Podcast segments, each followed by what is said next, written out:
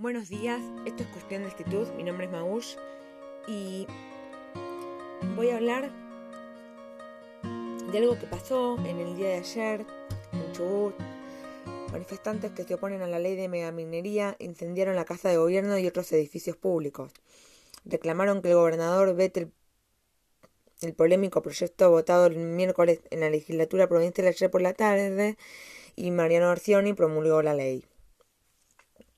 Al igual que la madrugada del miércoles, este jueves volvieron a registrarse incidentes en la capital de Chubut en el marco de protestas contra la aprobación de la ley de minería.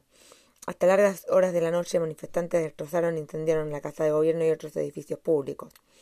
Los vecinos que reclamaron en el lugar demandaron que el gobernador de la provincia vete el proyecto, aunque Mariano Arcioni promulgó la ley en horas de la tarde de este jueves. Las instalaciones del Superior Tribunal de Justicia están en llamas, al igual que la Plaza de Rawson, la Casa de Gobierno y la Legislatura, detalló la transmisión local de AZM TV. La periodista del canal de la Patagonia detalló a continuación, Arde Rawson, está todo incendiado. Son 16 los edificios públicos atacados por los manifestantes. El miércoles, en una sesión sorpresiva, la legislatura de la provincia aprobó el proyecto de zonificación minera resistido por varios sectores de la sociedad de esa provincia.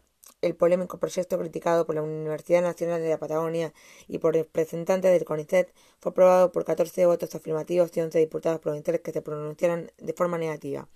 Hubo dos legisladores ausentes. Hora después, un grupo de manifestantes y la policía de Arauco se enfrentaron con piedazos y paros de bala de goma en el marco de los primeros reclamos contra la decisión política. Este jueves hubo nuevos enfrentamientos entre las agrupaciones y las fuerzas de seguridad. Puerto Madryn, Esquel y otras ciudades de la Patagonia fueron escenario de multitudinarias marchas en el reclamo de la nueva ley de zonificación de la actividad minera. La iniciativa oficial permitirá a la minería metalífica y química de plata, de cobre y plomo pero que en uno de sus artículos permite que se determinen áreas en las que podría permitirse. La directora del Hospital Santa Teresita de Rawson, Paula Morales, informó a Telam esta madrugada por ayer se presentaron 11 pacientes de diversas heridas leves, la mayoría contusiones, algunos heridos de pastas de goma y un paciente atendido por inhalación de gases. De total de atendidos, seis eran efectivos policiales, explica la médica. Unos 300 manifestantes en su mayoría jóvenes, permanecieron en señal de protesta desde ayer al mediodía en la esquina de Moreno y Virginia de Rawson, la hollaba en la norte de la casa de gobierno más próxima al despacho del gobernador Mariano Orsioni, quien viajó hoy a Comodoro Rivadavia, 400 kilómetros al sur de esta capital.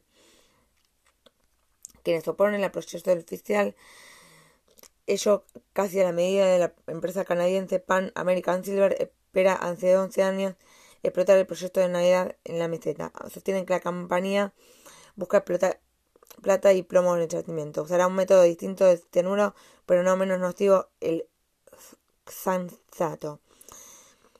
Para evitar las prohibiciones legales provinciales el uso de cianuro en la minería, las compañías aseguran que usarán el método más amigable con el ambiente. Se trata de un proceso de explotación de usar reactivos y detergentes a los que pagan minerales. El y policremida son dos reactivos rechazados por los vecinos por su potencial contaminante. Bueno, esto ha sido todo por hoy en cuestión de actitud.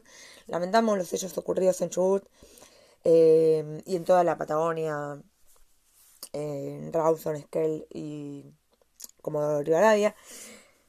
Eh, no está lejos de parecerse mucho a, o sea, lo que pasó en Chubut, no, claramente, eh, se parece mucho, muchísimo a un episodio que ya vivimos y no queremos volver a repetir.